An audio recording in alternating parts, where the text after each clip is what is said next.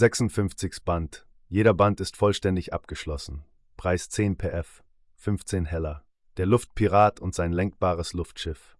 Der Luftpirat und sein lenkbares Luftschiff. Die Weltenfahrer auf dem Riesenplaneten. Fort, fort, ehe das Wasser der Geiser zu kochen beginnt, schrie Morse mit furchtbarer Stimme. Druck- und Verlagsgesellschaft Berlin. Die Weltenfahrer auf dem Riesenplaneten.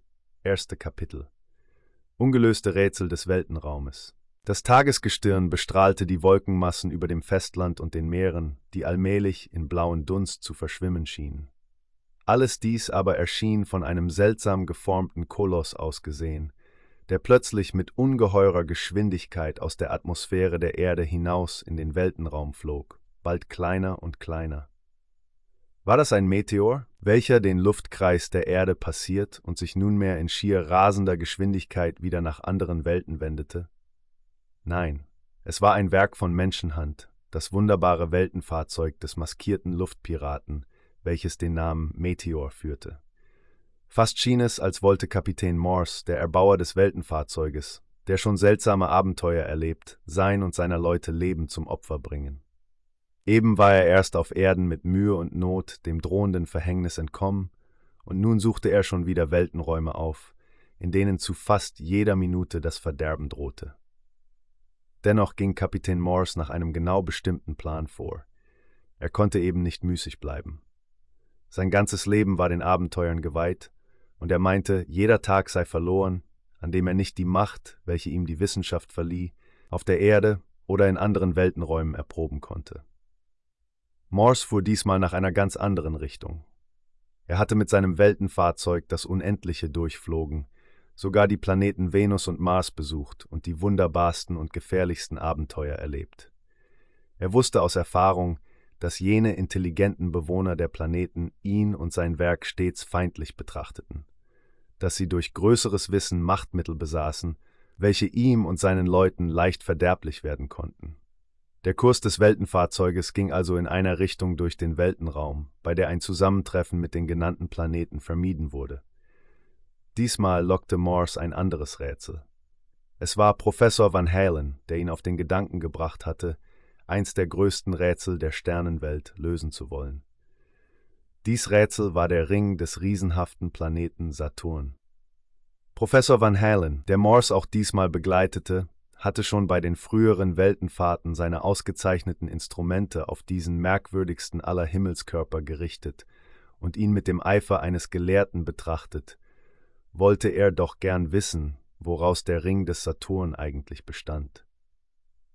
Nun hatte schon vor Jahren ein äußerst scharfsinniger Astronom die Vermutung aufgestellt, dass sich die Ringe des Saturns aus unzähligen kleinen Körpern zusammensetzten.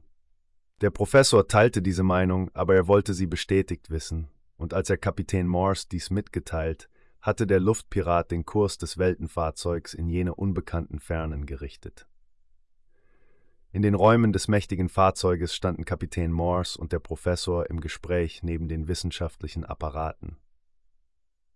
Meine Leute sind während der letzten abenteuerlichen Fahrt auf der Erde nicht müßig gewesen, sagte Kapitän Morse. Sie haben alle meine Anweisungen auf das genaueste befolgt und das Weltenfahrzeug in einer Weise hergerichtet, dass es selbst den höchsten Anforderungen genügt. Der Bug, die Mitte und das Achterteil sind nochmals gepanzert worden, und so habe ich mich vor allen Dingen gegen das Anrennen fremder Weltenfahrzeuge gesichert. Jetzt können die Fahrzeuge vom Mars kommen. Ich würde nicht einmal die Blitze mehr fürchten, mit denen sie damals einen Teil meines Meteor demolierten Jetzt trotze ich ihnen. Aber diesmal kommen wir nicht in ihrer Nähe vorüber, meinte der Professor, in dessen Augen das Feuer der Erwartung glühte. Nein, das ist allerdings nicht der Fall, meinte Morse. Aber Sie, bester Professor, wissen ja aus Erfahrung, dass die intelligenten Bewohner jener zwei gefährlichen Planeten weite Weltenreisen unternehmen. Wir haben ja selbst mal eine solche Weltenflotte erblickt, denn so muss ich diese Erscheinung bezeichnen. Sie erinnern sich wohl noch, wie wir einer ganzen Anzahl solcher Fahrzeuge begegneten. Da muss ich stets und ständig auf Angriffe gefasst sein. Aber ich denke, wir werden diesmal verschont bleiben und die Rätsel lösen, an denen Ihnen so viel gelegen ist.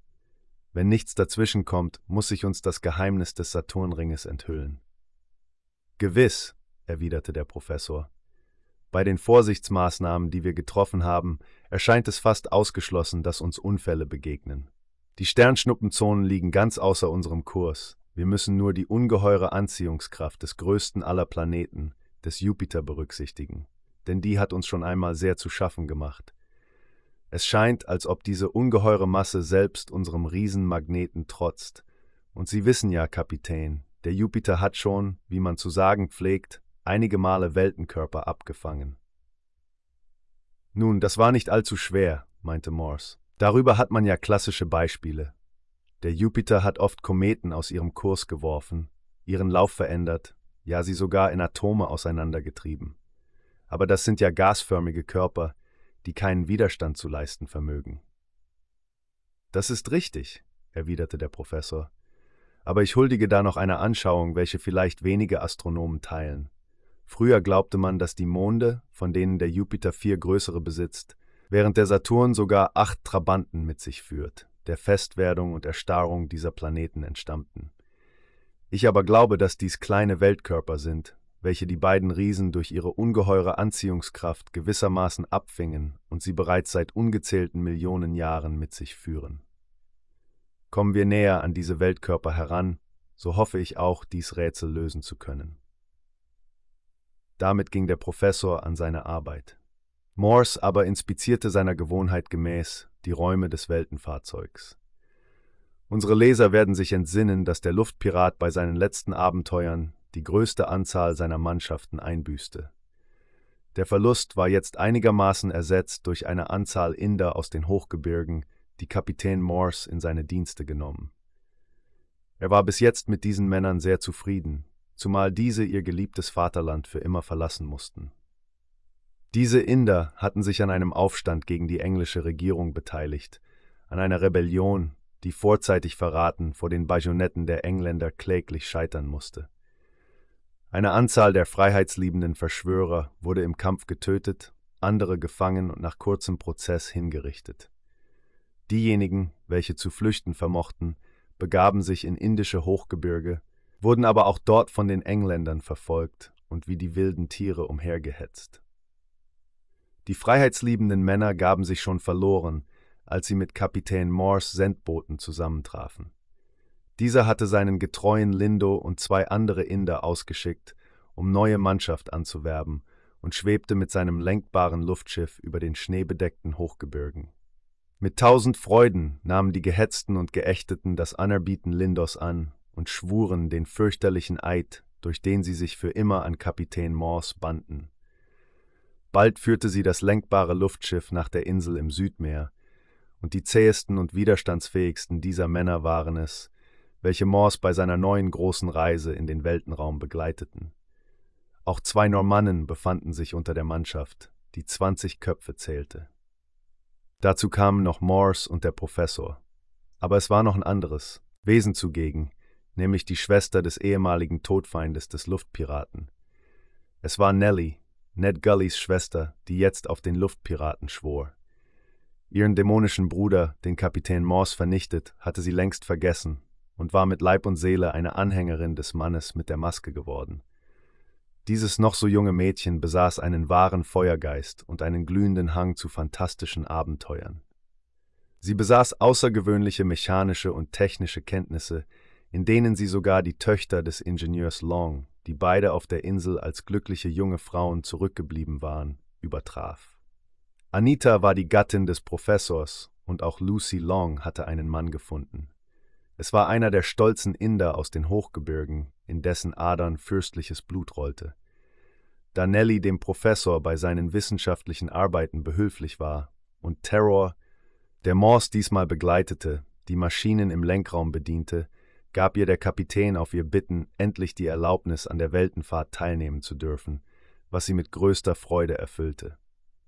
Sie hatte es auch übernommen, die Speisen für die Mannschaft zuzubereiten und war bei dieser Arbeit ebenso zufrieden, als wenn sie an den Instrumenten saß. Morse warf einen Blick in den Raum, der als Küche diente. Dort stand Nellie am Herd, und Morse konnte sich nicht verhehlen, dass sie bildschön war.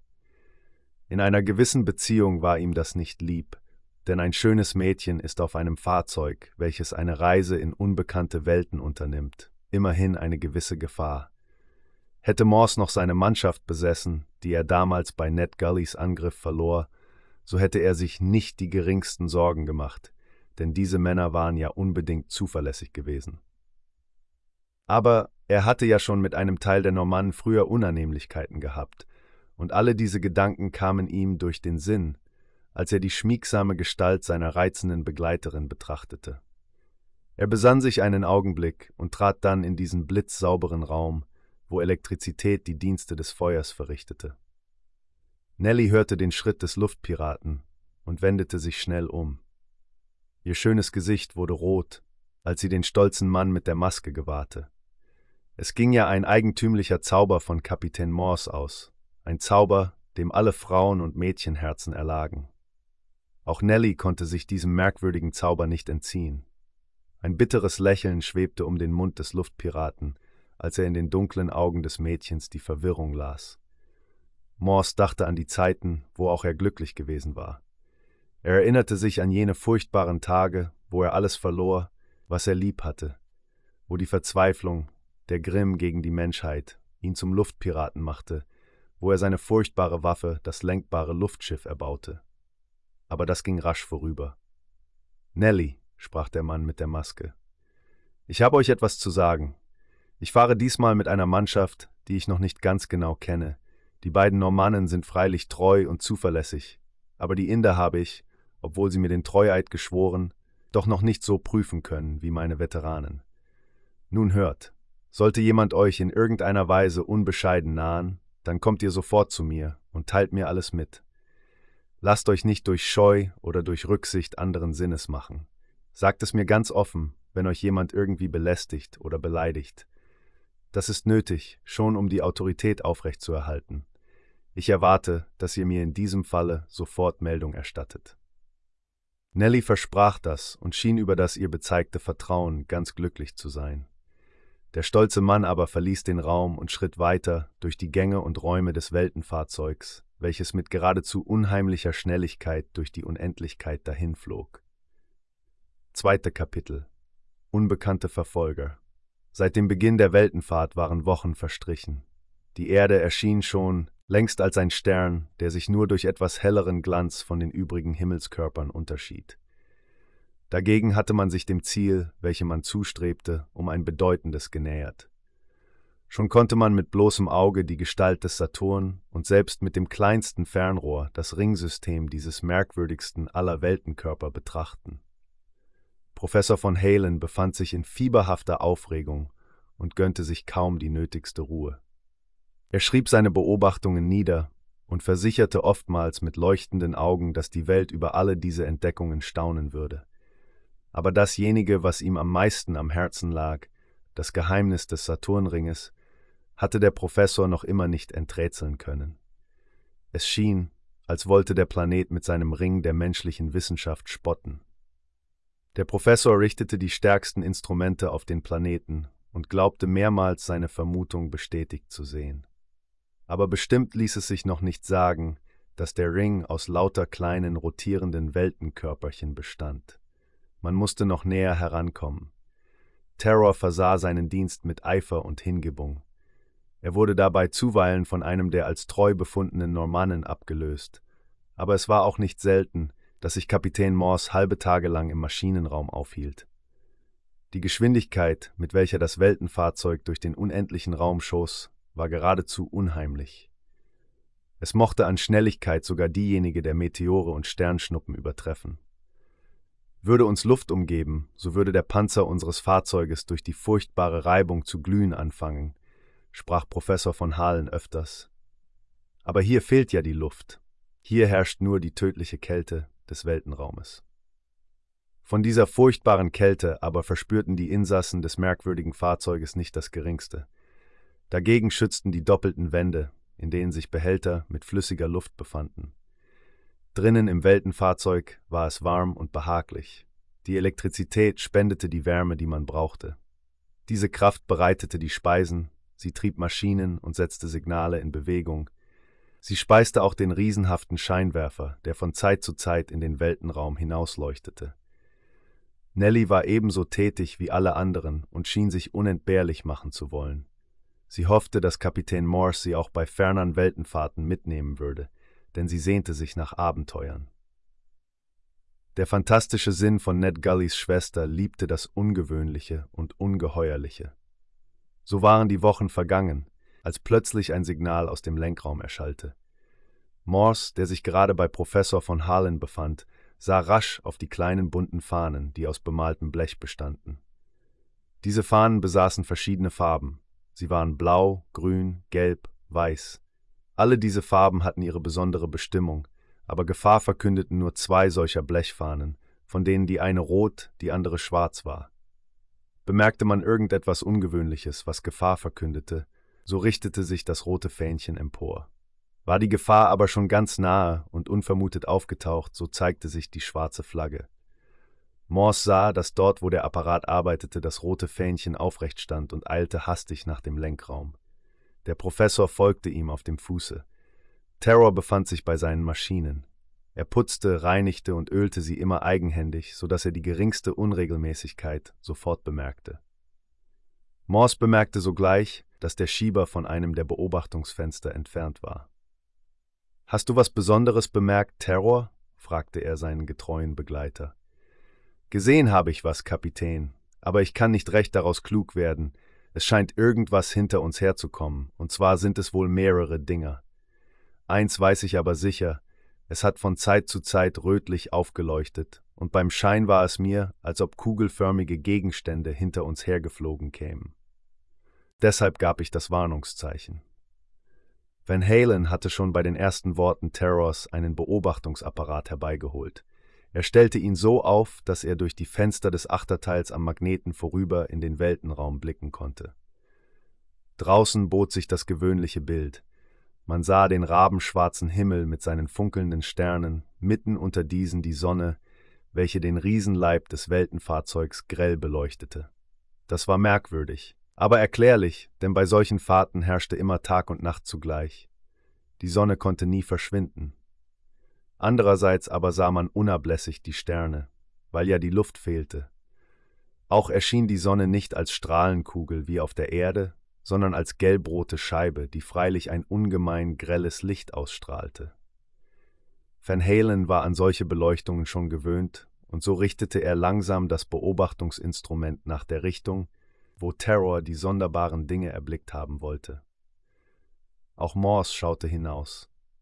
Ich glaube es zu haben, sprach er plötzlich, und zwar im selben Moment, als der Professor eine Bewegung mit der Hand machte. Ich sehe es auch, rief der Gelehrte. Ja, ja, Terror hat recht. Die Dinger kommen hinter uns her und leuchten von Zeit zu Zeit rot auf, um dann wieder zu verschwinden. Sie erscheinen aber nur kugelförmig, weil wir sie von vorn sehen.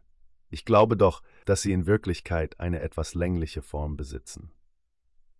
Nun kam die Frage, ob man unbekannte Weltkörper vor sich hatte, die den ewigen Naturgesetzen gehorchend eine bestimmte Bahn verfolgen. Das konnte man sehr leicht feststellen, denn man brauchte ja nur den Kurs des Fahrzeuges zu ändern. Waren die unbekannten Dinger, von deren Größe man sich noch keine Vorstellung machen konnte, Weltenkörper, so mussten sie eben die Bahn, die hinter dem Meteor herzuführen schien, innehalten und bald aus dem Gesichtskreis verschwinden. Der Riesenmagnet wendete sich, und das merkwürdige Fahrzeug gehorchte wie ein Schiff dem Steuer. Seine Geschwindigkeit mäßigte sich nicht im geringsten, aber es schoss jetzt in einer anderen Richtung davon, die mit der bisher innegehaltenen einen spitzen Winkel bildete. Nun vergingen zwei Stunden, ohne dass im Lenkraum ein Wort gesprochen wurde. Der Luftpirat hatte sich ein Beobachtungsinstrument herbeigeholt und den Schieber geöffnet, der das zweite Ausgucksfenster verdeckte.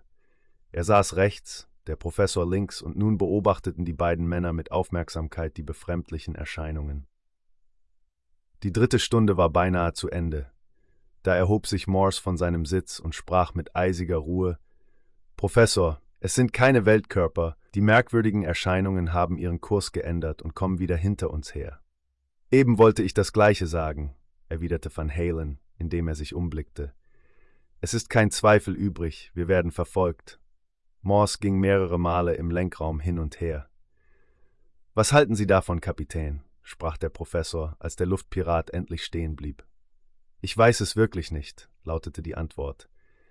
Das, was ich gesehen habe, lässt sich mit meinen früheren Beobachtungen im Weltenraum absolut nicht in Vereinbarung bringen. Wir haben Weltenfahrzeuge vom Mars und von der Venus gesehen, diese Erscheinungen aber sind gänzlich verschieden. Im Übrigen zweifle ich nicht daran, dass wir das Werk irgendeiner Intelligenz vor uns haben, die uns verfolgt, und es ist möglich, dass es so fürchterliche Gegner sind, dass sie uns vernichten können. Eins aber habe ich entdeckt, die Schnelligkeit, mit der sie sich bewegen, ist nicht viel größer als die unsere, und noch habe ich unsere Schnelligkeit nicht aufs höchste gesteigert. Wir können, wenn wir wollen, noch rascher fahren, ja vielleicht schneller als unsere geheimnisvollen Verfolger und ihnen auf diese Weise entkommen. Der Professor nickte zustimmend. Da wenden wir einfach unseren Magneten nach dem Saturn zu, fuhr Morse fort. Das wird die Geschwindigkeit bedeutend steigern. Allerdings, erwiderte der Professor, aber es ist ein zweischneidiges Schwert. Wir können bei dieser Gelegenheit sehr leicht in den Bannkreis des Planeten Jupiter geraten. Da steht der Riese.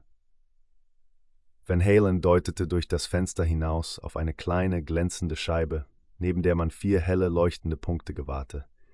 Ja, das war der größte aller Planeten, der Jupiter, der die Erde im Volumen an Größe um das fast 1300-fache übertrifft. Der Riese, der, wie der Professor meint, schon öfter Weltenkörper abgefangen hatte. Kam der Meteor in den Bannkreis dieses Kolosses, so konnte er mit rasender Geschwindigkeit angezogen und für immer festgehalten werden. Aber vielleicht war es doch noch besser, mit solcher Gefahr zu rechnen, als sich auf ein Zusammentreffen mit den rätselhaften Verfolgern einzulassen. Es waren sicherlich Fahrzeuge, die von intelligenten Wesen erbaut worden waren. Als der Professor ihre Größe berechnete, fand er, dass sie wohl 50 Mal größer als das Weltenfahrzeug sein müssten. Es wäre Tollkühnheit gewesen, sich diesen Giganten entgegenzustellen. Morse entschloss sich deshalb, die größte Geschwindigkeit anzuwenden. Wieder wurde der Riesenmagnet gedreht und zum geheimen Bedauern des Professors auf den Saturn gerichtet. Das Weltenfahrzeug verfolgte jetzt einen Kurs, der mit dem bisherigen einen rechten Winkel bildete. Der letzte Zweifel schwand schnell, als man sah, wie die Verfolger, fünf an der Zahl, ihren Lauf auch änderten und hinter dem Fahrzeug des Luftpiraten herjagten. Am unheimlichsten erschien das zeitweilige Aufglühen der Verfolger, denn es sah so aus, als ob sie in Glut getaucht wären. Niemand konnte sagen, was es bedeutete, nur der Professor meinte, dass sich die Verfolger wohl zu einem Angriff bereit machten. Über ihre eigentliche Form, die Gestaltung und alles andere konnte man sich vorerst keine genauere Kenntnis verschaffen. Merkwürdigerweise erschien es auch so, als ob sie das Sonnenlicht gar nicht reflektierten, sondern sich eher an das geheimnisvolle Dunkel des Weltenraums anpassten.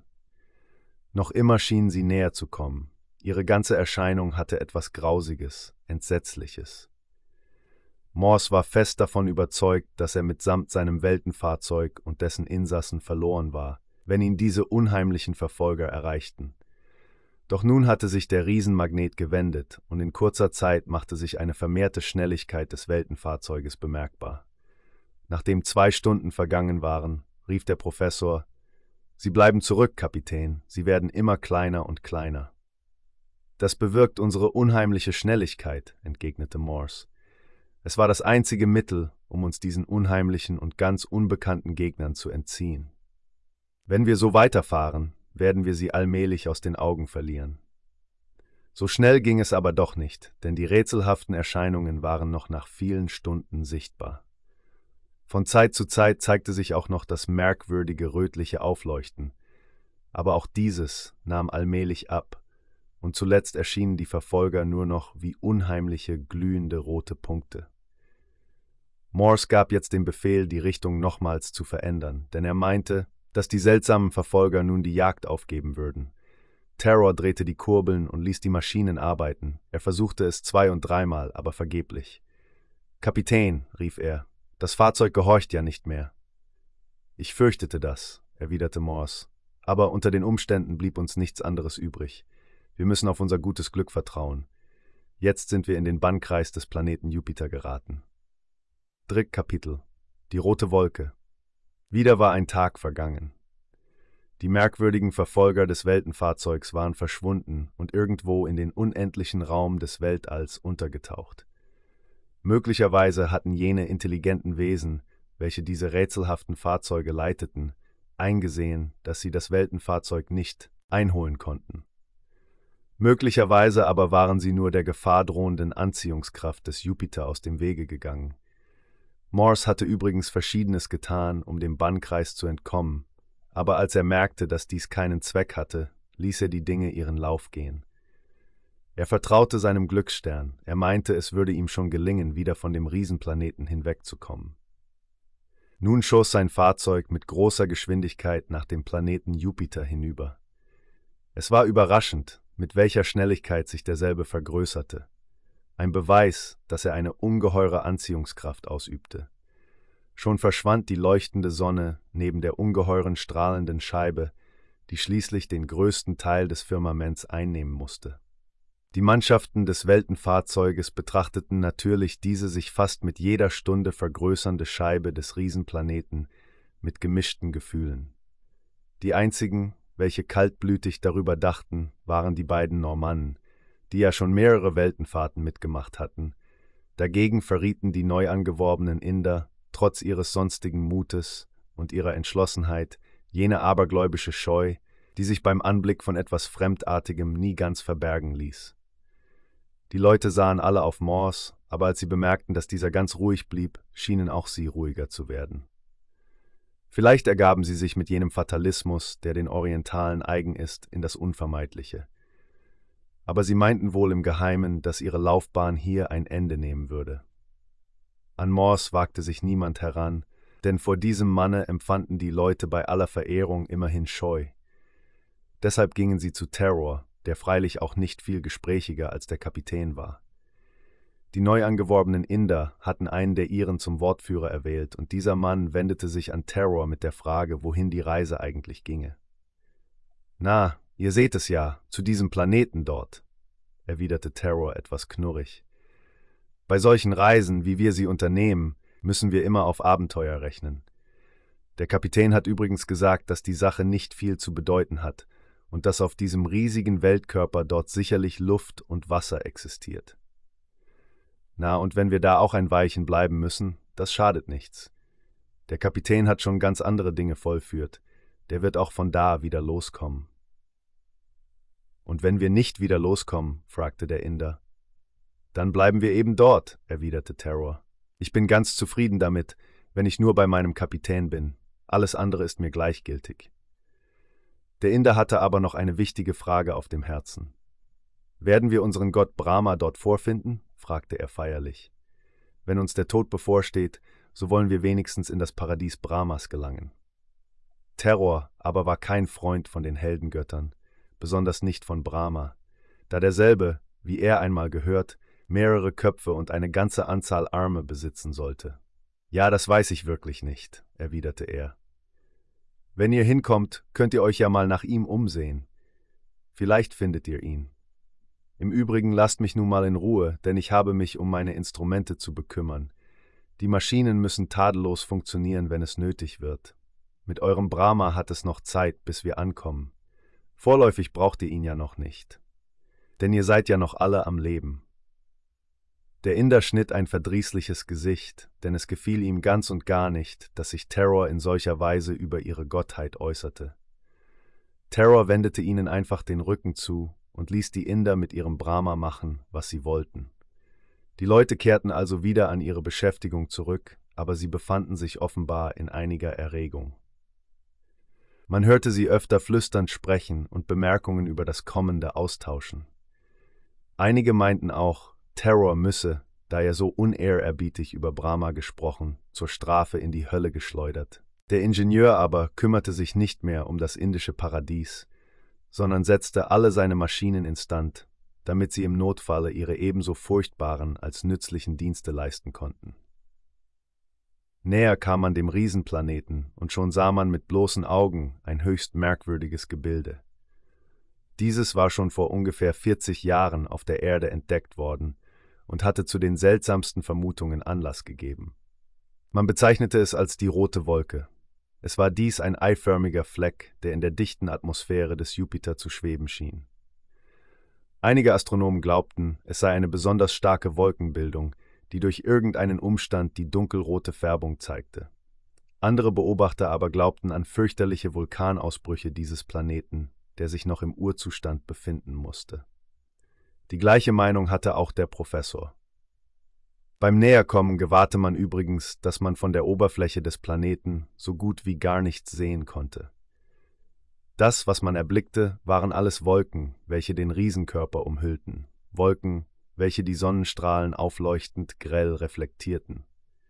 Der Professor meinte, es würde schon noch anders kommen und war überzeugt, dass man über kurz oder lang einen Blick auf die Oberfläche des Planeten werfen könne.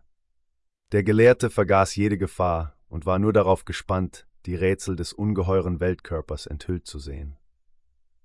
Er gönnte sich keine Ruhe, vergaß Speise und Trank, und es kam oft genug vor, dass er bei seinen Fernröhren und Instrumenten, von der Müdigkeit überwältigt, die Augen schloss. Die rote Wolke verschwand übrigens bald, was nicht verwunderlich war, da sich ja der riesige Planet in noch nicht zehn Stunden um seine eigene Achse dreht. Diese furchtbare Geschwindigkeit musste es auch bewirken, dass der Koloss an den Polenden stark abgeplattet erschien. Alles aber, was man sah, verriet eine ungemein dichte, im Übrigen aber der Erde sehr ähnliche Atmosphäre.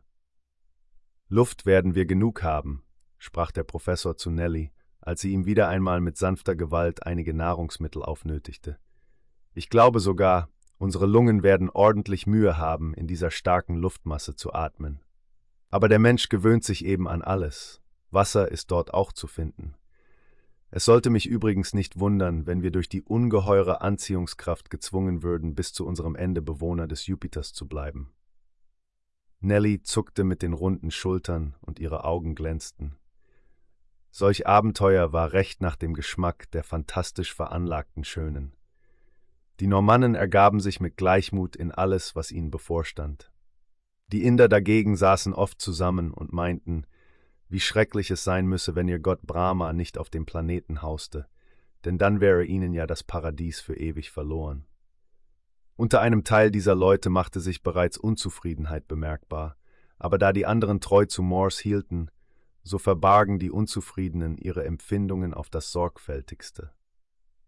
Nach zehn Stunden wurde die rote Wolke wieder sichtbar, und da sah man schon mit bloßen Augen, dass sie eine ungeheure Ausdehnung besaß. Ihr Umfang war geradezu ungeheuer, und es schien, dass dieser dunkelrote Fleck wohl den zwanzigsten Teil der den Weltenfahrern sichtbaren Jupiterscheibe bedeckte. Ferner sah man andere ungeheure Wolkenmassen, vor allen Dingen aber jene Ringe, die der Jupiterscheibe ein so merkwürdiges Aussehen verleihen. Zeitweise glaubte auch der Professor, einen Blick durch die dichte Atmosphäre tun zu können. Es sah zuweilen so aus, als ob die Wolkenmassen zerrissen und Teile der Oberfläche des riesigen Planeten enthüllten. Geschah dies, so war der Professor gleich mit seinen Instrumenten zur Hand, aber diese Perioden dauerten immer nur ganz kurze Zeit, so dass Van Halen nur wenige klare Beobachtungen machen konnte. Morse erkundigte sich übrigens bei dem Gelehrten, was er bemerkt hatte, und der Professor gab bereitwilligst Auskunft. Man hatte auf unserer Erde angenommen, dass der Jupiter noch fast flüssig sein soll, sprach er, als er wieder einmal eine Beobachtung gemacht. Aber nach reiflicher Überlegung bin ich überzeugt, dass dies nicht der Fall ist. Das, was ich durch das Fernrohr sehe, bestärkt meine Annahme. Der Koloss befindet sich in einem Zustande, den man auf Erden als die sogenannte Devon-Zeit bezeichnet hat, als die Zeit der Panzerfische und der ersten Landpflanzen. Aber ich vermute auch, dass auf dem Jupiter noch ungeheuerliche vulkanische Ausbrüche stattfinden, und zwar Ausbrüche, bei denen Wasser und Feuer zusammen in Aktion treten. Und was schließen Sie daraus? fragte der Luftpirat. Nun das eine, dass wir in eine sehr seltsame Welt kommen, lautete die Antwort, in eine Welt, wo alle Augenblicke Katastrophen eintreten, Feuer- und Wasserausbrüche, schreckliche Erschütterungen des Festlandes, kurzum ein wahres wildes Durcheinander, welches jeder menschlichen Beschreibung spottet. Hauptsache ist, dass ich mein Fahrzeug fliegend erhalte, bemerkte Kapitän Morse. Wenn mir das gelingt, so können wir vorerst der Wut der Elemente trotzen. Schlimmer wäre es freilich, wenn wir direkt durch die ungeheure Anziehungskraft an den Planeten gebannt würden, so dass mein Weltenfahrzeug hilflos wird. Versagt der Magnet dann seine Dienste, so können wir nimmermehr nach der Erde zurückkehren. Nun, wir wollen die Hoffnung nicht sinken lassen, erwiderte der Professor. Bei solchen großartigen Naturereignissen kann der Mensch sein Wissen und seine Erfahrungen benutzen. Solche Naturereignisse können uns vielleicht sogar zur Rettung dienen. Bei den letzten Worten deutete der Gelehrte auf die geheimnisvolle rote Wolke, welche gerade in der Mitte des Planeten schwebte. Morse zuckte die Achseln und begab sich in den Lenkraum. Dort arbeitete Terror wie ein Verzweifelter.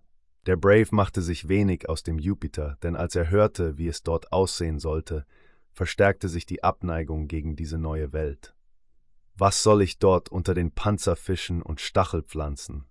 brummte er.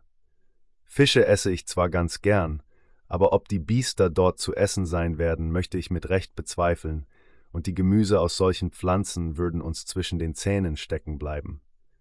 Aber was hilft es, wenn wir dort bleiben müssen und unsere Vorräte allmählich zu Ende gehen, müssen wir doch mit dem Vorlieb nehmen, was sich dort befindet. In der Not frisst der Teufel Fliegen. Terror ließ den Magneten nach allen Richtungen spielen, aber es war umsonst. Die Anziehungskraft des Giganten spottete seinen Bemühungen. Sein einziger Trost war nur der, dass die Schnelligkeit, mit der das Weltenfahrzeug dahinsauste, einigermaßen gemildert werden konnte. Immerhin war mit einem Aufsturz des Fahrzeuges auf den Jupiter zu rechnen. Geschah dies, so musste das Fahrzeug in Trümmer gehen und alles menschliche Leben darin vernichtet werden. Aber das ließ sich nicht ändern, und es kam sicherlich die Stunde, wo alle menschlichen Machtmittel versagten. Immer größer wurde der Planet, dem man mit zunehmender Schnelligkeit näher kam. Allmählich breitete sich die kolossale Scheibe über das ganze Firmament aus. War es Tag, so blendeten die leuchtenden Wolken derartig, dass man Schutzbrillen tragen musste. Stand die Sonne aber hinter dem ungeheuren Planeten, so wurde es dennoch nicht dunkel, denn die Atmosphäre des Jupiter schien ein eigenes Licht zu besitzen.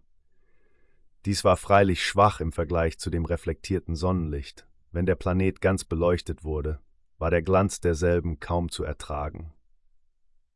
Der Magnet wurde auf die Scheibe des Jupiter gerichtet, um so die Anziehungskraft nach Möglichkeit abzuschwächen. Mehr konnte man nicht tun. Das Weitere war dem Walten des Schicksals überlassen. Der Professor berechnete kaltblütig die Zeit, in welcher der Aufsturz stattfinden würde. Erst waren es noch Tage, nun wurden es nur noch Stunden. Man hörte Van Halen, der jetzt nicht mehr war, von seinen Instrumenten ging, zuweilen halblaute Worte vor sich hinmurmeln. Vier Stunden vierzig Minuten, vier Stunden dreißig Minuten, vier Stunden zwanzig Minuten, jetzt nur noch vier Stunden. Die Inder machten sich auf ein furchtbares Ende gefasst. Da sie sehr religiös waren, so empfahlen sie ihre unsterbliche Seele Brahma, der mächtigen indischen Gottheit. Die beiden Normannen dagegen machten sich wenig aus dem, was nach ihrem Ende wurde. Van Halen und Terror sowie Morse hatten nur Sinn für ihre Instrumente und Maschinen. Morse blieb so ruhig und gelassen, als wenn er sich auf Erden auf seiner geheimnisvollen Insel befände. Er, Terror und Van Halen bewunderten im stillen Nelly, die eine unglaubliche Entschlossenheit zeigte und keine Furcht zu kennen schien. Sie besorgte die Mahlzeiten wie gewöhnlich und redete den ziemlich niedergeschlagenen Indern zu, dass sie Speise und Trank zu sich nehmen sollten.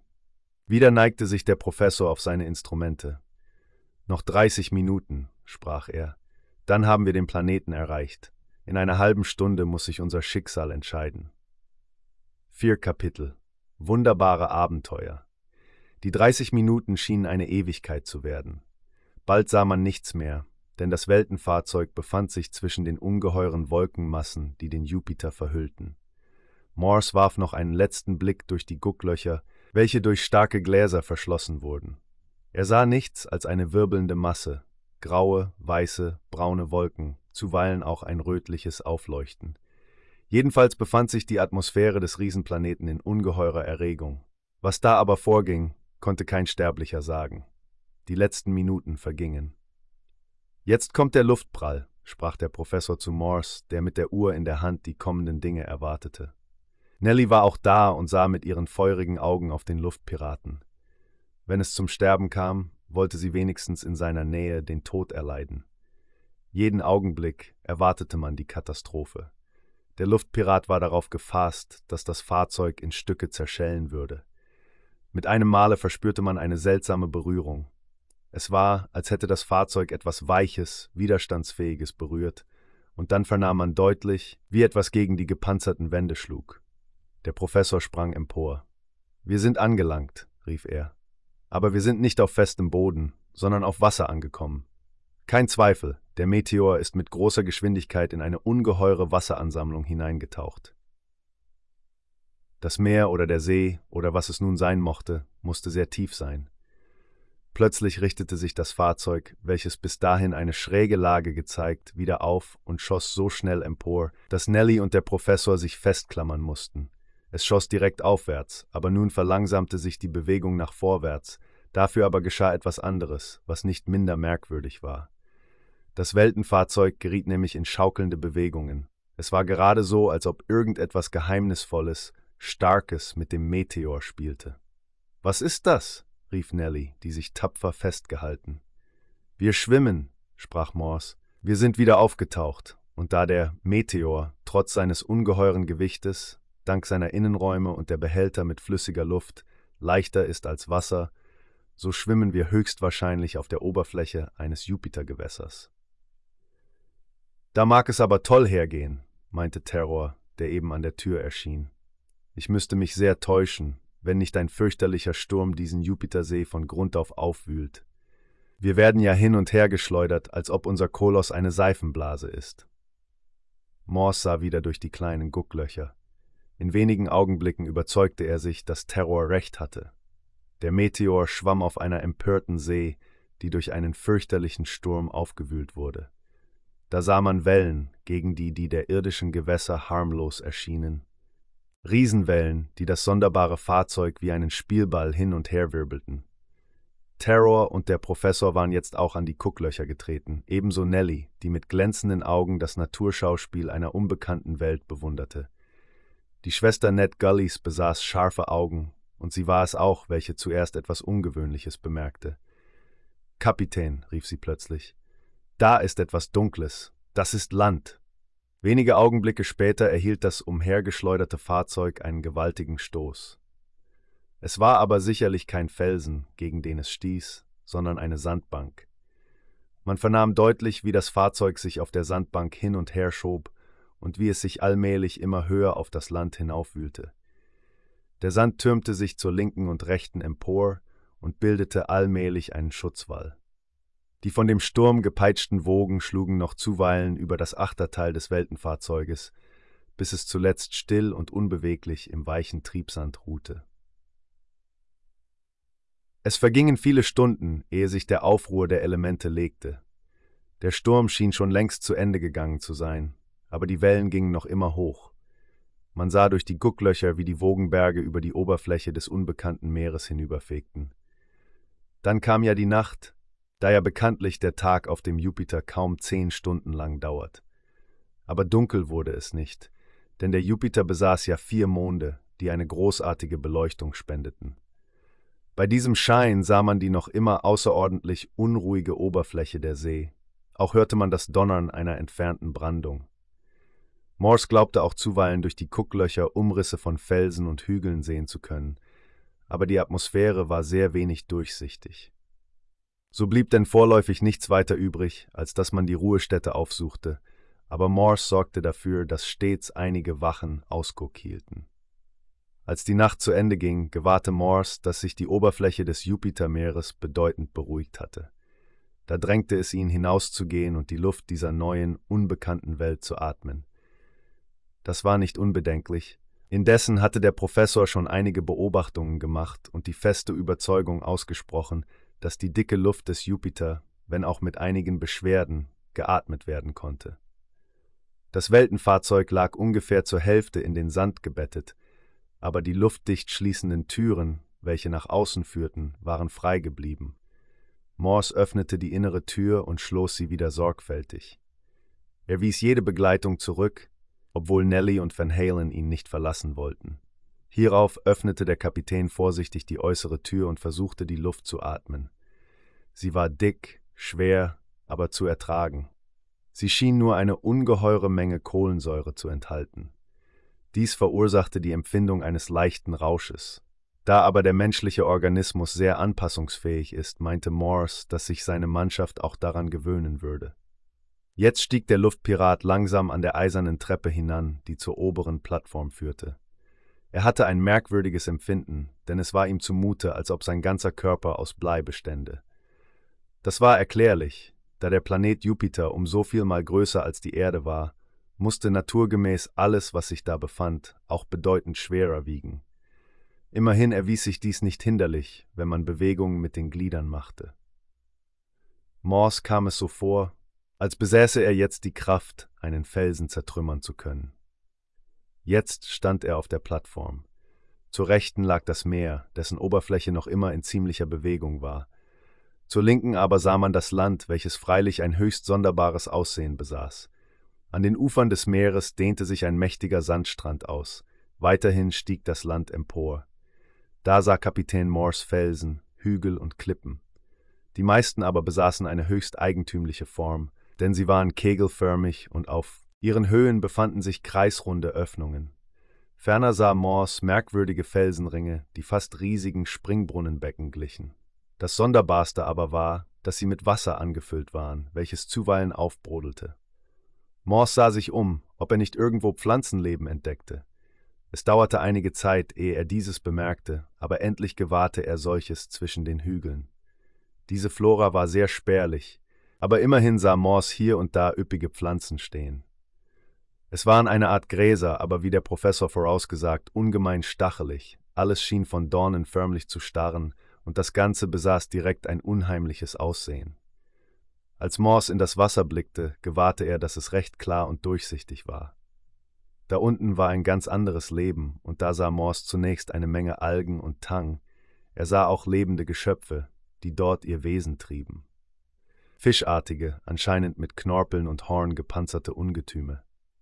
Van Halen hat recht gehabt, murmelte der Luftpirat. Das ist hier eine Epoche, die man auf Erden längst überwunden hat. Eine Zeit, die noch der Steinkohlenperiode voranging. Vor allen Dingen eine Welt, in der fürchterliche vulkanische Erscheinungen zu den alltäglichen Ereignissen gehören. Aber es hilft nichts, wir müssen uns damit abfinden. Er erprobte noch einmal die Luft und ging dann hinunter, um seine Gefährten von seinen Beobachtungen zu benachrichtigen. Morse forderte alle Insassen des Weltenfahrzeuges auf, nach der Plattform zu kommen und die fremdartige Umgebung zu betrachten. Der Professor und Nelly waren natürlich die Ersten, welche diesem Rufe folgten und sich nicht wenig über die bleierne Schwere in den Gliedern wunderten. Misstrauischer benahm sich schon Terror, der bedächtig die neue Luft einsog und nach allen Richtungen umherschnüffelte. Er brummte auch allerlei Bemerkungen in den Bart, die keine Schmeicheleien für die neue Welt sein mochten. Dann kamen die Normannen, die ziemlich gleichgültig die fremdartige Umgebung betrachteten. Die Inder waren die letzten, die sich auf die Plattform hinauswagten. Morse beobachtete diese Leute aufmerksam, denn er hatte schon bemerkt, dass die Inder ein wenig verzagt schienen. Der Luftpirat staunte aber, als die Bewohner der indischen Gebirgswelt, nachdem sie kaum ein paar Blicke auf die Umgebung geworfen, sichtliche Freude verrieten. Ihre Augen begannen zu glänzen. Sie deuteten bald hierhin, bald dorthin und machten sich auf die sonderbaren Formen der Hügel und Felsen aufmerksam. Morse trat zu den braunen Leuten. Nun, was sagt ihr zu dieser neuen Welt? forschte er, die Inder betrachtend. O Herr, erwiderte der eine, der das Wort führte, dieses Land ist uns schon bekannt. Das haben wir schon früher gesehen. Nicht möglich, erwiderte Morse mit flüchtigem Lächeln. Ihr habt doch noch keine Reise nach dem Planeten Jupiter unternommen? Wir haben dieses Land auf den Bildern in unseren Tempeln gesehen, lautete die Antwort. Es ist das Land, in welchem unser Gott Brahma wohnt. Es ist seine Heimat, und deshalb sind wir glücklich. Dort aber, jene wassergefüllten Ringe sind die Eingänge zur Hölle, in welche die grasgrünen Teufel alle die hinabziehen, welche nicht an Gott Brahma glauben. Der Henker hole euch mit euren grasgrünen Teufeln und eurem Brahma, murmelte Terror, der sich hier ganz und gar nicht behaglich fühlte. Ich wollte, wir schwebten 50.000 Meilen von dieser vertrackten Welt, anstatt dass wir hier im Sande eines unbekannten Ozeans liegen. Der Teufel weiß, wann wir hier wieder loskommen. Meinethalben kann mir der ganze Jupiter gestohlen bleiben. fünften Kapitel im Bann des Aberglaubens. Am glücklichsten war der Professor, denn der geriet vor Entzücken außer sich.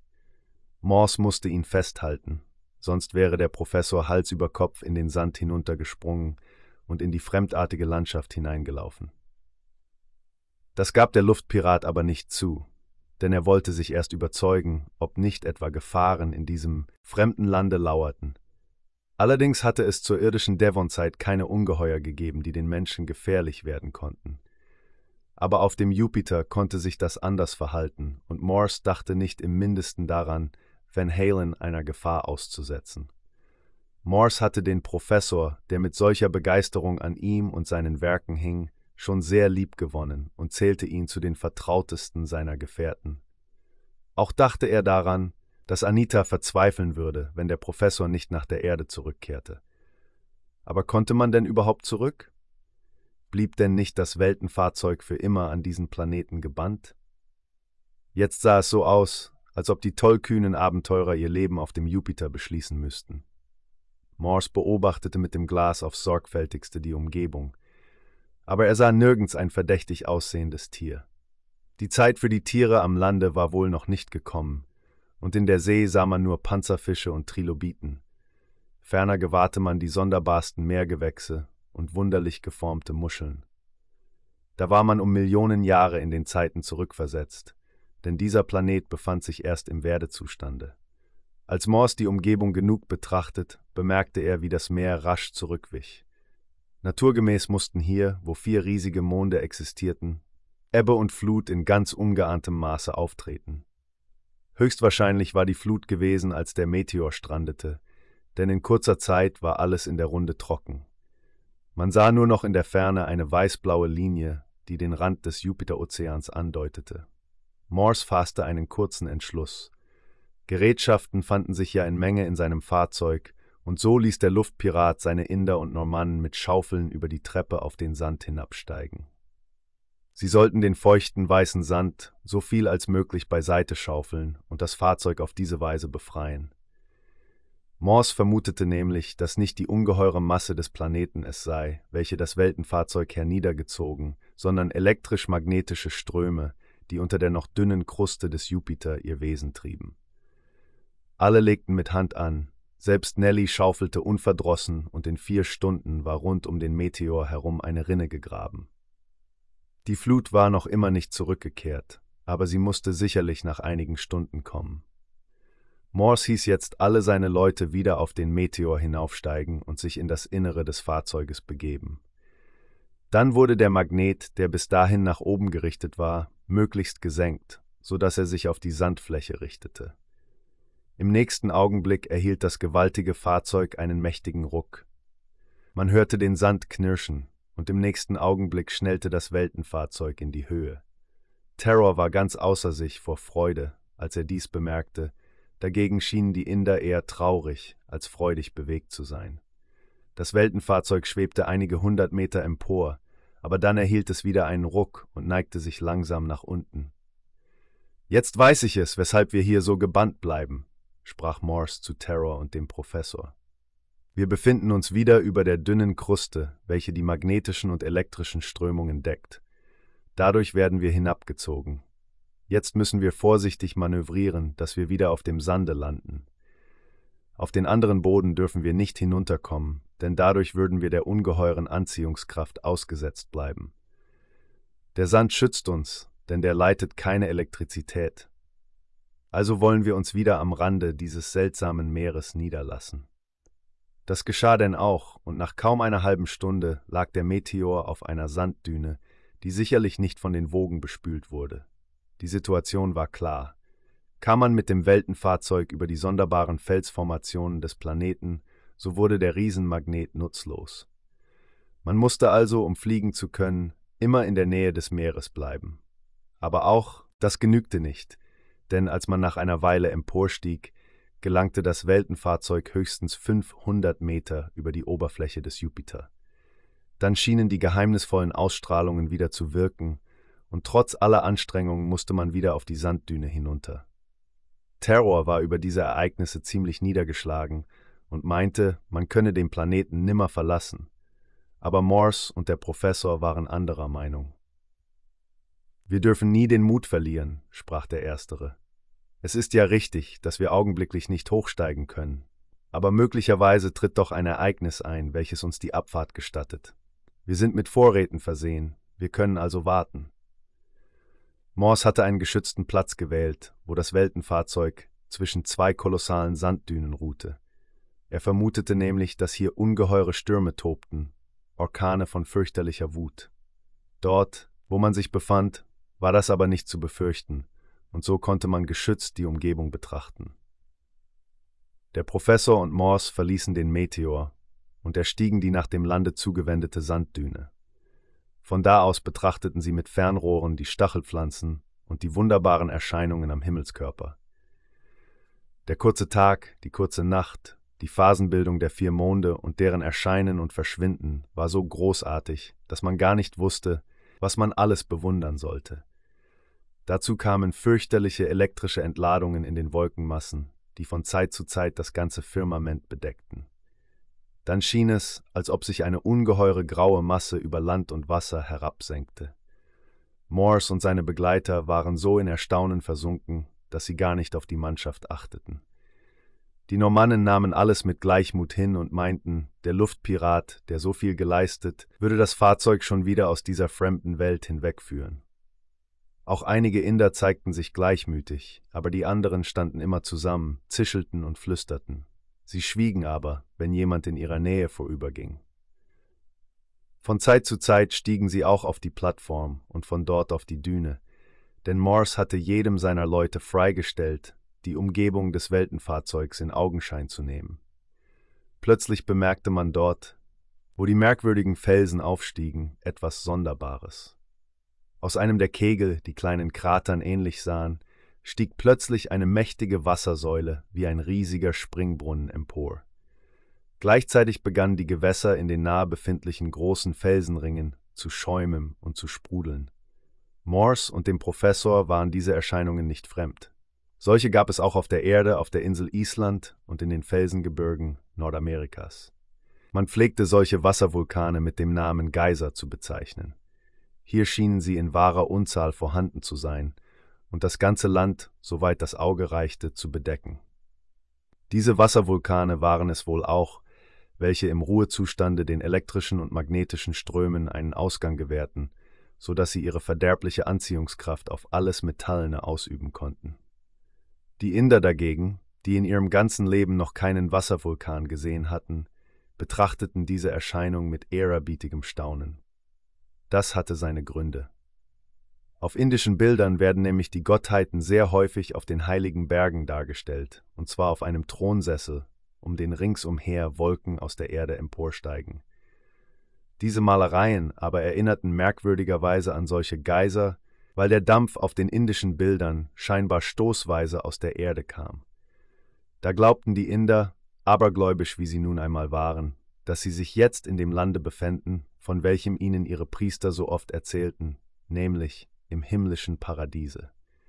Hier wohnte Brahma, kein Zweifel, der Göttergeist lebte hier zwischen diesen wasserspeienden Kratern, und dort, wo Wolken die Aussicht versperrten, musste sich aller Wahrscheinlichkeit nach das Paradies befinden.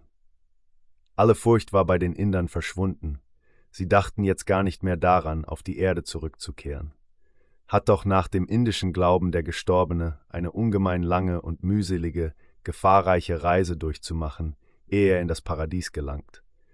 Wenn er irgendwie gesündigt hat, wird er nach dem Volksglauben der Inder verwandelt, als Katze, als Hund, als Schlange, dann muss er immer und immer wieder die mühselige Erdenwanderung von neuem beginnen.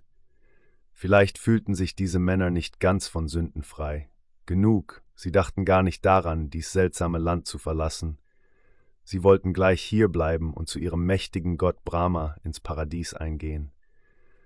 Nun gehörte einer von ihnen, der auch bis jetzt den Sprecher gemacht und der, wie er oft betonte, von fürstlichem Blute abstammte zur Priesterkaste der Brahmanen. Dieser Mann war es, der seine Gefährten in diesem Aberglauben bestärkte. Er zweifelte gar nicht daran, dass man sich im Paradies befand und gab zuerst seine Absicht kund, hier zu bleiben und die Seligkeit des Jenseits zu genießen. Brahma wird uns mit offenen Armen aufnehmen. sprach er zu den Indern, die ihm willig zuhörten. Die Gottheit wohnt hinter diesen Felsen, denn es sind die heiligen Tempel, die den Göttersitz umgeben. Wir wollen ihnen nahen, und dann sind uns die ewigen Freuden beschieden. Das Geschick hat uns hierher geführt, wo Brahma auf uns wartet. Es waren freilich nur wenige der Männer, die so fanatisch veranlagt waren, dass sie alles, was der ehemalige Priester sagte, für volle Wahrheit nahmen. Die anderen mochten freilich noch einige Zweifel hegen. Darum kümmerten sich aber diejenigen, welche an das Paradies glaubten, nicht im mindesten und waren fest entschlossen, die ewigen Freuden zu erringen. Aber dazu gehörte noch eins. Man musste dem mächtigen Gott Brahma ein Opfer bringen. Der ehemalige Brahmanenpriester wusste auch hier Rat. Er kannte die ganzen alten Bücher und heiligen Schriften, nämlich die sogenannten Veden. Da erzählte er den Männern, die seinen Worten wie einem Evangelium lauschten, folgendes. Es war einst ein Brahmane, der wurde durch einen Zufall mit einem Schiff auf das Meer geführt. Dort entstand eine ungeheure Windhose, die das Schiff in die Höhe riss und es nach langer, langer Fahrt nach dem Lande der Glückseligkeit brachte. Das ist dieses Land hier gewesen. Die Worte des Mannes verrieten freilich, dass er wenig von der Beschaffenheit eines Weltenfahrzeuges wusste, denn man hätte fragen können, wie diese Kunde von dem Ereignis auf die Erde gekommen war. Aber danach fragten die Inder nicht, denn ihre alten Überlieferungen galten ihnen als etwas, an dem nicht gezweifelt werden durfte. Ja, sie gelangten nach jenem Lande, fuhr der Brahmane fort, und als sie da ankamen, erkannten sie, dass sie sich im Reiche der Gottheit befinden mussten. Sie wollten Brahmas Paradies nahen, aber die Dampfwolken versperrten ihnen den Weg. Da gedachten sie einer alten Vorschrift unserer heiligen Bücher, und sie opferten ein Weib, welches sich bei ihnen befand. Und so wie das Blut dieses Weibes den heiligen Boden tränkte, wichen die Dämpfe, und die Männer gingen in das irdische Paradies, wo sie mit Jauchzen und Frohlocken empfangen wurden. Es waren noch vier Männer, die sich um den Brahmanen drängten und seinen Worten lauschten, Leute, die nach dem Paradies förmlich lechzten. Und das Opfer? fragten sie, als der Mann schwieg. Der Brahmane deutete auf Nelly, die gerade ahnungslos nach der Plattform schritt. Ist es nicht wie damals? flüsterte er. Sind wir nicht auch hierher gelangt, und befindet sich nicht auch ein Weib unter uns? Lasst uns dies Mädchen opfern, denn Weiber sind nicht würdig, in Brahmas Paradies zu gelangen, auch ist sie eine Ungläubige. Was aber wird der Mann mit der Maske dazu sagen? fragte ein zweiter. Der Brahmane schien schon ganz verzückt zu sein, seine Augen glänzten in unnatürlichem Feuer. Mag er sagen, was er will, erwiderte er. Wenn wir uns im Paradies befinden, denken wir nur an die ewige Glückseligkeit. Brahma aber wird alle diejenigen, die nicht seine Diener sind, aus seinem Reich ausschließen. Wir werden allein zum Antlitz der Gottheit gelangen. So kam es, dass sich die fünf Männer miteinander verbanden.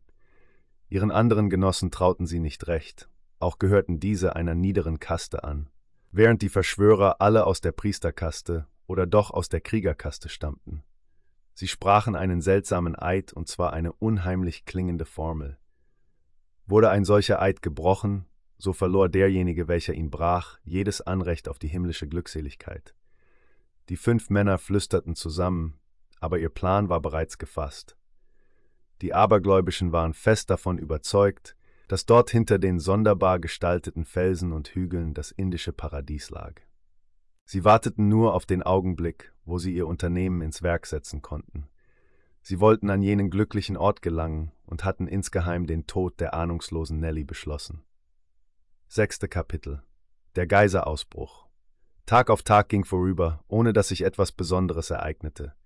Am Horizont zeigten sich zuweilen die Wogen des rätselhaften Ozeans, dessen blaue Linie aber niemals bis zu den Sanddünen vorrückte.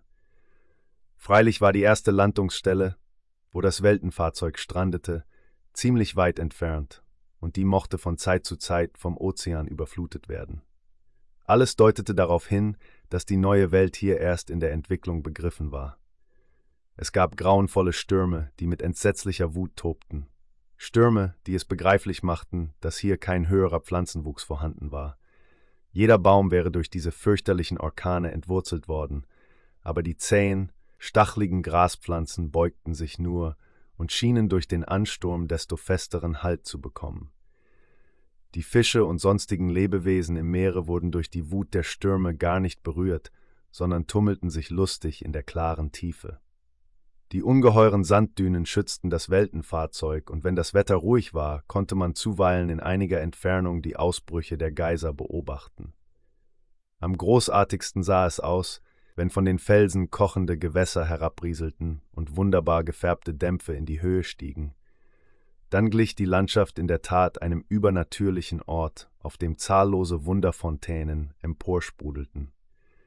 Die fünf Inder aber, welche sich miteinander verschworen hatten, waren mehr als je überzeugt, dass sie sich hier an der Schwelle des himmlischen Paradieses befanden, in dem sie sich durch das geplante Opfer Eintritt verschaffen konnten. Sie warteten nur auf den Augenblick, wo sich Nelly allein aus der Umgebung des Weltenfahrzeugs entfernte. Dann wollten sie den Eingang in das vermeintliche Paradies erzwingen. Man gewöhnte sich allgemach an die sonderbare Welt, und es kam oft vor, dass die Insassen des Weltenfahrzeuges eine Strecke landeinwärts wanderten. Morse warnte seine Leute, dass sie sich nur nicht in die Nähe der Geiser begaben, damit nicht etwa ein größerer Ausbruch Unheil anrichte. Wenn es dunkel wurde, verschwanden die Wolken, dann leuchteten die Monde und die Sterne in schier überirdischem Glanze. Der Professor meinte sogar, der Anblick der Geiser sei bei Mondbeleuchtung viel großartiger als bei Tage, da dann immer Wolkenmassen das Firmament verhüllen, und Nelly teilte seine Meinung. Morse setzte jetzt unablässig seine Beobachtungen fort. Er trachtete danach, eine Stelle zu finden, wo sich größere Sandmassen befanden. Am liebsten hätte er eine Wüste auf dem Planeten gefunden, denn der die Elektrizität hemmende Sand hätte ihm dann die Rückkehr in den Weltenraum gestattet. Aber derartiges war nicht zu finden, und so musste Morse schon seinem guten Glück vertrauen. Wohl aber hatte er Terror angewiesen, bei Gelegenheit kleine Aufstiege zu machen und zu sehen, ob irgendwo die Anziehungskraft des Planeten minder heftig wirkte. Terror tat dies gern, denn er sehnte sich so bald als möglich von dem unheimlichen Weltkörper fort. Er hatte nicht die geringste Lust, hier sein Leben zu beschließen. Das war nicht etwa Furcht, denn die kannte Terror nicht, aber er meinte, man könnte anderes verrichten, als hier in dieser fremdartigen Welt das Dasein zu vertrauern. Abenteuer wollte er haben, hier erschien ihm alles zu eintönig. Der Abend nahte, als Nelly wieder nach dem Reich der Geiser hinüberwandelte. Sie hatte das schon öfters getan und konnte sich gar nicht daran satt sehen. Besonders gefiel es ihr, wenn im Mondschein die natürlichen Fontänen emporsprudelten. In gemessener Entfernung von diesen Geisern hielt sie an und setzte sich auf einen Stein, um in Muße das grandiose Naturschauspiel betrachten zu können. Plötzlich vernahm Nelly Schritte und sah fünf Leute von der Besatzung herankommen. Sie ahnte nichts Schlimmes, wusste sie doch nicht, dass es die fünf Verschworenen waren, die nach Brahmas Paradies trachteten. Schon war die Sonne verschwunden und mit ihr wie gewöhnlich die Wolkenmassen. Die Monde des Jupiter begannen wieder zu glänzen. Beim Umblicken hatte Nelly auch gewahrt, dass das Weltenfahrzeug wieder einmal in die Höhe stieg. Jedenfalls machte Terror wieder Schwebeversuche. Sie sah noch hin und hatte den Indern den Rücken zugekehrt, als sie plötzlich fühlte, wie sie von kräftigen Armen umschlungen wurde. Erschrocken wendete Nelly den Kopf, und da sah sie in fanatische Gesichter, in schier überirdisch blickende Augen. Sofort überkam sie die Ahnung, dass ihr Gefahr drohte, sie schrie laut auf.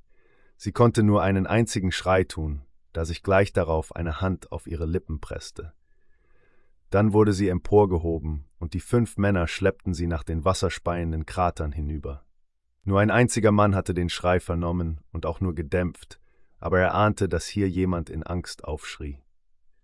Es war Kapitän Morse, der sich nicht auf dem Weltenfahrzeug befand. Er stand in der Nähe der Sanddünen und beobachtete die Bewegungen, die das Fahrzeug machte. Morse hatte nämlich bemerkt, dass der Meteor, wenn er hochstieg, immer erst die Spitze nach oben wendete dann aber wieder von der unheimlichen Macht hinuntergezogen wurde. Diese Bewegung wollte er genau beobachten, um sie vielleicht bei Befreiungsversuchen verwenden zu können. Jetzt aber wurde er durch den fernen Hilfeschrei unterbrochen. Im nächsten Moment rannte der Luftpirat mit gewaltigen Sprüngen nach den Geisern hinüber. Hier waren überall Felsen, die seine Gestalt verbargen.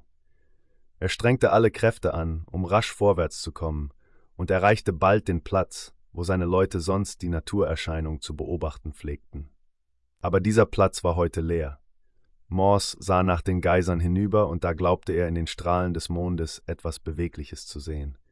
Wieder rannte er vorwärts, plötzlich blieb er betroffen stehen. Er sah Seltsames. Zur linken und zur rechten gewahrte er die Wasserkrater, und zwischen denselben sah er eine Menschengruppe. Zwei der Inder hielten eine Gestalt fest, die eine dünne weiße Hülle trug. Es war Nelly. Die Inder hatten das Mädchen auf einen Felsblock gelegt, und zwar so, dass die Arme und Füße herabhingen. Ein Mann hielt die beiden entblößten Arme Nellys fest, ein zweiter die Füße. So war die halbentüllte Brust frei und emporgereckt, und neben ihr stand der dritte der Männer, der ehemalige Brahmane. Die linke presste er auf den Mund Nellys, damit sie nicht schreien konnte. In der rechten aber hielt er eine jener dolchartigen Klingen, wie sie die Inder immer mit sich führten. Seitwärts aber knieten die beiden letzten Inder auf dem Boden und streckten die Arme flehend nach der Stelle aus, wo leichte Dämpfe auf einem Wasserkrater emporstiegen. Brahma, Brahma, riefen sie mit halblauter Stimme, höre das Flehen deiner treuen Diener. Sieh, wir bringen dir ein Opfer dar, ein junges Mädchen. Das Blut des Opfers soll fließen und uns das Paradies öffnen. Brahma, öffne uns deine Arme, deine treuen Diener sehnen sich nach deinem Anblick. Morse wusste in wenigen Augenblicken, was hier geschehen sollte. Diese Inder befanden sich im Banne des finsteren Aberglaubens. Sie wollten Nelly töten, um sich Einlass in ein hier vermutetes Paradies zu verschaffen. Der unheimliche Brahmane wartete nur, bis das Gebet seiner Gefährten zu Ende war. Nun hob er das Messer und wollte die Klinge in Nellys Brust stoßen. Wenn Morse jetzt noch einen Augenblick zögerte, war das junge Mädchen verloren. Mit furchtbarem Satz schwang sich der Luftpirat über den nächsten Steinblock. Der Brahmane wollte den tödlichen Stoß führen, als ihn die eiserne Faust des Maskierten im Genick packte. Was tust du? schrie der Luftpirat mit mächtiger Stimme, indem er den Aufheulenden weit hinwegschleuderte. Die beiden anderen Inder ließen Nelly los und prallten Bord zurück. Sie kannten den Kapitän, seine Kraft und Entschlossenheit. Sie kannten auch seine fürchterlichen Waffen. Auch die Betenden sprangen empor und schauten verdutzt auf Morse, der so unerwartet unter ihnen erschienen war. Der Luftpirat aber kam nicht dazu, Aufklärung zu fordern. Denn in diesem Augenblick begann es zu sausen und zu brausen, man hörte ein Zischen und Schäumen, von den Felsen sprudelte Wasser herunter, und aus den Rissen am Boden quoll es empor. Gleichzeitig begann es im Innern des nahen Geysers seltsam zu poltern und zu grollen, das Wasser stieg so schnell empor, dass die fünf Inder im Nu bis an den Gürteln im Wasser standen. Morse aber hatte Nelly, die ohnmächtig geworden war, emporgehoben und hielt das schöne Mädchen in seinen Armen. Hinter ihm zischte und brauste es, aus dem Geiser aber stieg eine Wassersäule. Fort, fort, ehe das Wasser der Geiser zu kochen beginnt, schrie Morse mit furchtbarer Stimme. Der Zuruf galt den Indern, denn trotz ihres unheimlichen Aberglaubens wollte Morse diese Leute erhalten. Er selbst aber sprang schnell entschlossen auf den Rand eines Felsenringes, in dessen Innern das Wasser langsam emporstieg. Er wusste ja, was kommen würde.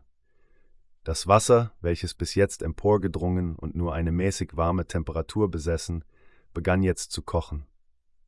Aber die Inder hörten nicht auf die Stimme des Kapitäns, wenigstens nicht die drei, welche das Opfer vollziehen wollten.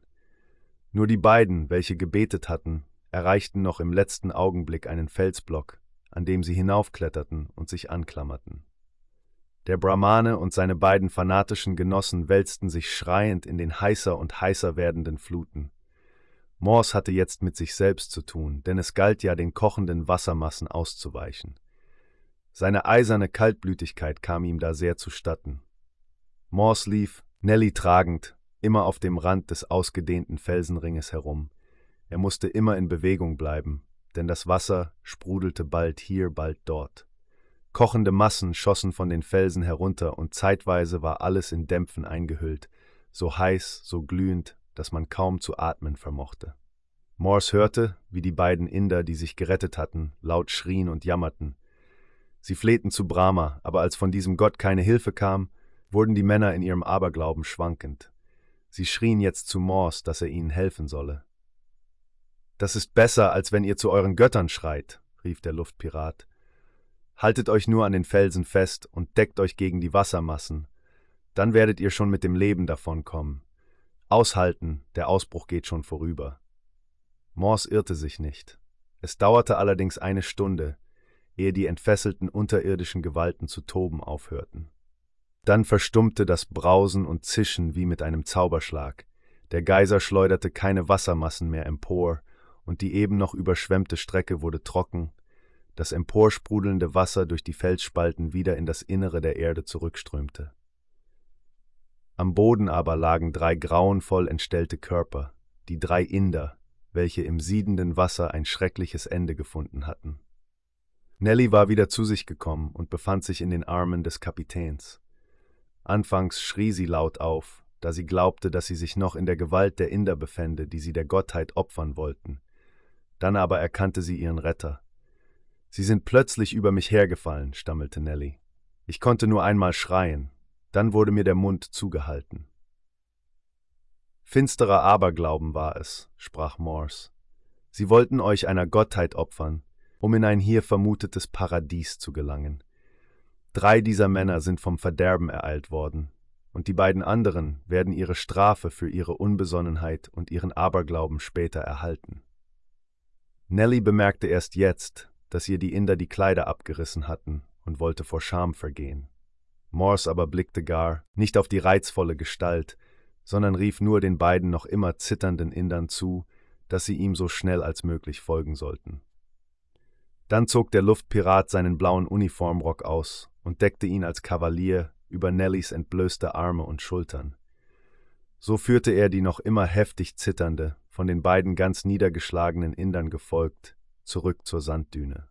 Dort war inzwischen das Weltenfahrzeug wieder niedergegangen, und die Besatzung wunderte sich sehr, als Morse, Nelly und die beiden Inder in einem solchen Aufzug zurückkehrten.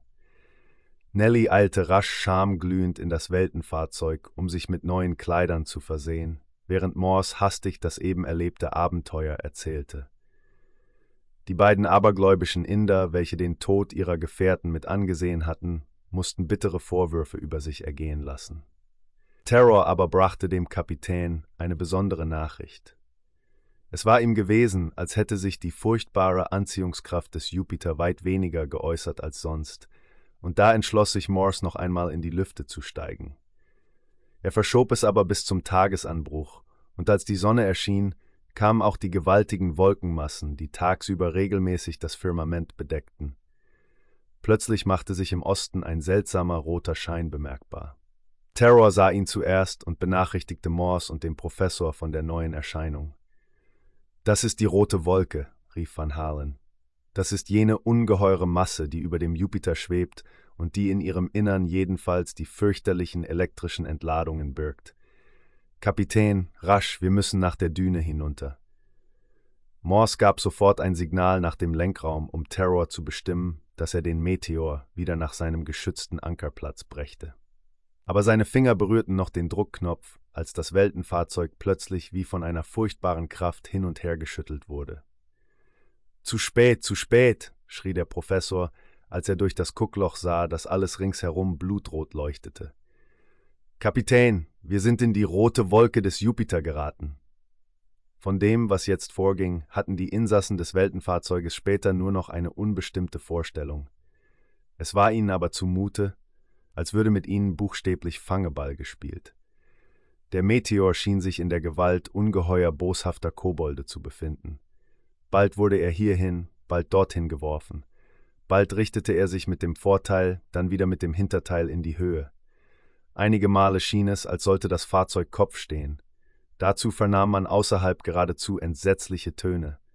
Vermutlich waren es elektrische Entladungen, welche in der roten Wolke tobten. Aber man konnte diese fürchterlichen Entladungen nicht mehr als Donnerschläge bezeichnen. Nein, das war etwas anderes. Das waren grässliche, gigantisch schmetternde Töne, Sie waren so fürchterlich, dass man glaubte, es müsse alles in Trümmer gehen. Selbst Morse gab alles verloren und erwartete den Augenblick, wo der Meteor in Atome zertrümmert werden musste. Aber das wunderbare Fahrzeug hielt, es trotzte den entfesselten Elementen, kein Bolzen gab nach. Alles blieb in bester Ordnung. Van Halen, Nelly, die Inder und Normannen bewahrten ihre Fassung. Kapitän Morse gab ihnen ja ein heldenhaftes Beispiel. Der Luftpirat bekam es sogar fertig, nach dem Lenkraum zu gehen oder vielmehr zu kriechen. Dort traf er Terror, der sich zwischen seinen Maschinen festgebunden hatte. Hält der Magnet noch? war Moors erste Frage. Ja, Kapitän, lautete die Antwort. Der Magnet ist noch in Ordnung, aber ich denke, es geht jetzt alles in Trümmer. Ich meine, wir haben das Schlimmste schon überstanden, erwiderte Morse. Wie meint ihr das, Kapitän? stotterte Terror. Das will ich dir sofort sagen, erwiderte der Luftpirat. Die rote Wolke, diese sonderbare Erscheinung, kann möglicherweise zu unserer Rettung dienen. Die schrecklichen, entfesselten elektrischen Kräfte können uns möglicherweise in den Current Weltenraum hinausschleudern. In diesem Moment vernahm man ein lautes Surren und Summen. Kapitän, schrie Terror freudig auf. Ihr habt recht, der Magnet arbeitet. Das Weltenfahrzeug befindet sich in voller Fahrt. Die furchtbaren schlingernden Bewegungen hatten aufgehört. Morse stürzte zu dem Schieber, der die starke Glasscheibe verdeckte. Er sah hinaus in den Weltenraum. Noch gewahrte man den Jupiter als ungeheure leuchtende Scheibe. Man sah die Wolkenmassen und in diesen den unheimlichen roten Fleck, dieses geheimnisvolle Rätsel des Riesenplaneten. Aber die fürchterliche Naturkraft hatte die Weltenfahrer gerettet. Wie es kam, dass sie so weit in den Weltenraum hinausgeschleudert wurden, konnte niemand sagen. Aber der Magnet wirkte. Mit rasender Schnelligkeit schoss der Meteor vom Jupiter hinweg und seine Spitze richtete sich auf die ferne Erde. Terror stieß einen Jubelruf aus und rannte, nachdem er sich losgebunden in den Beobachtungsraum, um das fast Unglaubliche zu verkünden. Morse aber blieb im Lenkraum und ruhig, als wäre nichts geschehen, lenkte er sein wunderbares Fahrzeug zurück zur Mutter Erde.